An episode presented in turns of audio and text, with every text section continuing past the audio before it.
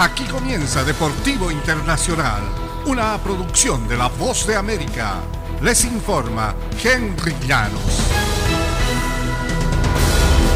Ya se conocieron los cambios importantes en el fútbol americano de la NFL. Por ejemplo, Russell Wilson se irá a Denver, Carson Wentz a Washington, Amari Cooper a Cleveland, Chandler Jones a Las Vegas, Khalil Mack y JC Jackson con los Chargers de Los Ángeles, Brandon Scherf a Jacksonville.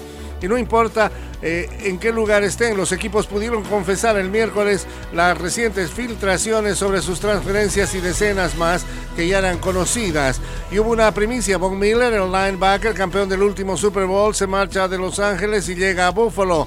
Por su parte, el receptor estelar Julio Jones busca empleo y si la temporada 2022 acaba de iniciar con esta apertura del nuevo año de actividades de la liga y con esto los anuncios oficiales de quién se marcha a dónde y por cuánto de dinero. En el tenis internacional, pese a una persistente dolencia en un pie, Rafael Nadal se ha convertido en el segundo jugador en la historia de la gira de la ATP en iniciar una temporada con un récord de 18-0.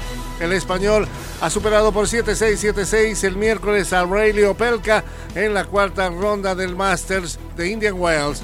Solo Novak Djokovic tuvo un mejor inicio desde 1990. El serbio comenzó con 26-0 en el 2020 y 41-0 en el 2011.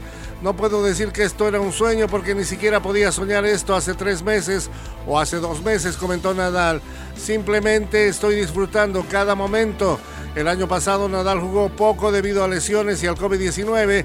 Ello generó dudas sobre si sería capaz de recuperarse lo suficiente para alcanzar sus altos estándares de juego.